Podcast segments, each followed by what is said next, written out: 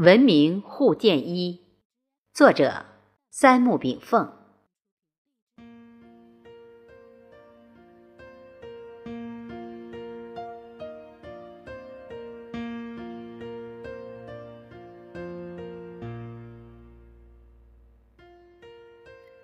我轻轻摇动地球仪，一台世界大戏似乎徐徐拉开剧幕。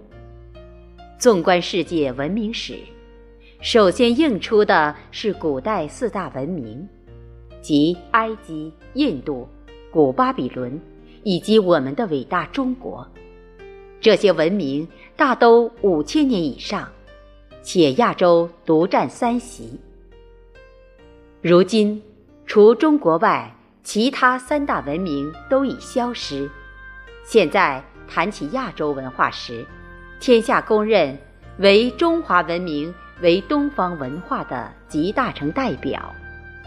这里，先解释下文化和文明的关系。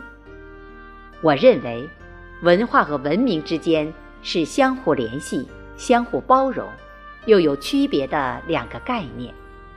文明可分物质文明和精神文明，它是文化的载体，而文化。是物质精神文明的结晶和沉淀。文化即文以载道且化人，是为文化。如果把人之欲望、思想、文化作为文明递增阶段的话，欲望与物质相应，思想与思维相应，文化与文明相应。简单的说。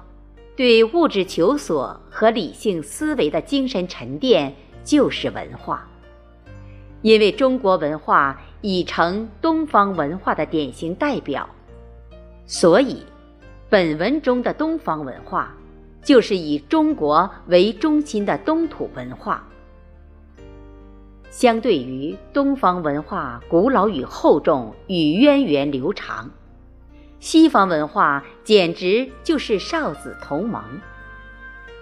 有史可考的西方文化起源于三千年前的地中海文化，古希腊和古罗马成为地中海文化的典型代表。我们知道，欧洲南畔的地中海连接亚非欧，是大西洋和印度洋通道，而西方的渊源文化。即希腊文化其实并不悠久，但它独特的地理位置，很容易吸纳北非文明和西亚文明，并结合欧洲海洋文明现状，而形成自己的独特文化。所以，从根源上讲，起源于希腊的欧洲文化，应该是西亚、北非、南欧三方文化的。混血产物，这个产物后来随着亚历山大东征和罗马帝国的兴起和扩张，加速了亚非欧等沿地中海文化的融合。两千年前，西亚基督文化的出现，使希腊的哲学艺术、罗马的政治法律与基督思想紧密结合，形成了欧洲文化的雏形。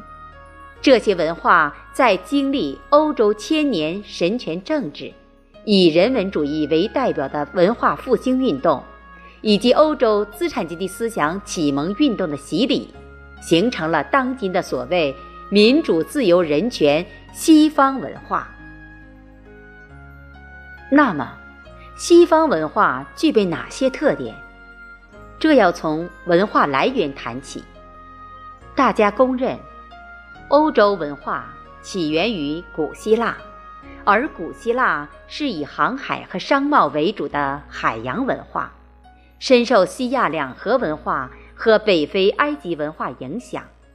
埃及人发明了象形文字，但埃及文明留给后世的大都是金字塔、木乃伊等物质文明。西亚的两河文明更轻于非物质文明。例如，古巴比伦人的《汉谟拉比法典》是世界所知的第一部成文法典，楔形文字为世界第一种文字，并制定了七天的周期等。这些都对古希腊和古罗马文化产生了极深的影响。公元前三世纪，希腊哲学家亚里士多德的学生即马其顿国王亚历山大建立帝国，其地域东到印度河，南到尼罗河，横跨欧亚非，促使地中海本土文化。与三大古老文明全方位融合。公元七世纪，阿拉伯人又建立了阿拉伯帝国，仍然横跨欧亚非三洲，其语言为阿拉伯语，其信仰为伊斯兰教。阿拉伯帝国将阿拉伯文化和穆斯林传统等传入欧洲。我们知道。阿拉伯文化把沙漠文化、海洋文化、游牧文化、能工文化等紧密结合而形成的复合文化。我国清朝中期，西方的传教士来到日本、朝鲜及中国大陆等地，又将东亚文化精髓，例如四大发明带回欧洲。通过以上分析，我们了解到，目前。形成的以北美和西欧为代表的西方文化，的的确确是亚非欧文化的一个混合体。它与古埃物质文明影响，古希腊的文化与东方文化相比，大都停留于唯物唯心哲学高度，没有向更高层次的空性思想或超三维时空的宗教思想转化。